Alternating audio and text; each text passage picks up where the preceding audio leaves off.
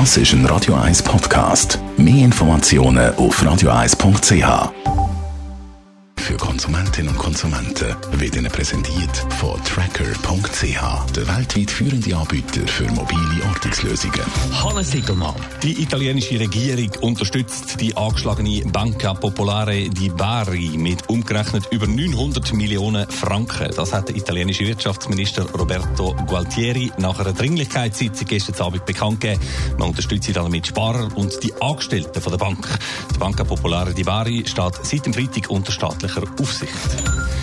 Der US-Flugzeugbauer Boeing überlegt sich einen vorübergehenden Produktionsstopp von seinem Flugzeugtyp 737 MAX. Das berichtet das Wall Street Journal.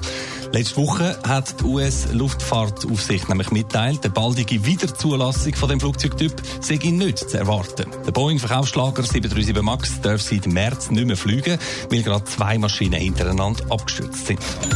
Die chinesische Konjunktur scheint sich trotz einem Handelskonflikt mit den USA zu stabilisieren. Die Industrieproduktion im Reich der Mitte hat im November um 6,2 Prozent zugelegt, verglichen mit dem Jahresmonat, deutlich mehr als die Analysten erwartet haben. Erst am Freitag haben sich China und die USA nach monatelangem Gezerre auf ein erstes Teilhandelsabkommen geeinigt. Wenn es um Recycling geht, dann sehen wir Schweizer uns gerne als Musterknaben. Es war auch schon die Rede davon, gewesen, wir sind Recycling-Weltmeister. Es kommt einfach sehr darauf an, in welchem Bereich.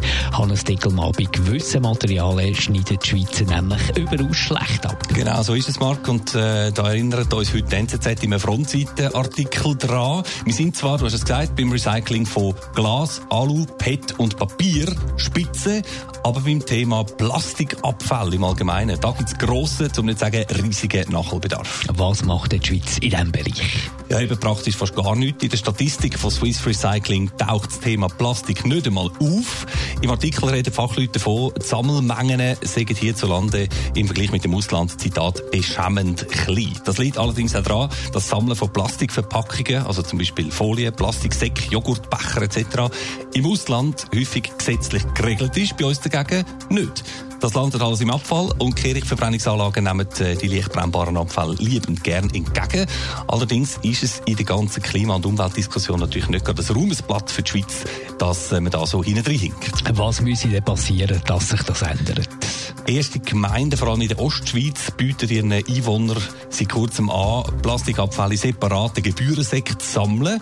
Dann gibt es auch kommerzielle Anbieter, wie zum Beispiel Mr. Green, wo man mit einem Abo so Plastikabfall bei sich äh, die Heime kann abholen lassen. Aber so wirklich einschenken würde es vermutlich erst, wenn Grossverteiler, Migro, Coop und so weiter beim Trennen und Sammeln würden mitmachen mit entsprechenden Sammelstellen. Da ist der Widerstand im Moment aber noch gross, weil der Plastik in vielen Fällen mit anderem Material kombiniert sei, fehlt es an ökologischem Mehrwert, sagen sie.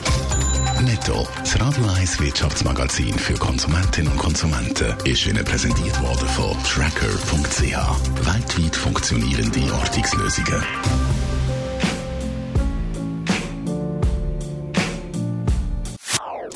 Das ist ein Radio 1 Podcast. Mehr Informationen auf radio1.ch.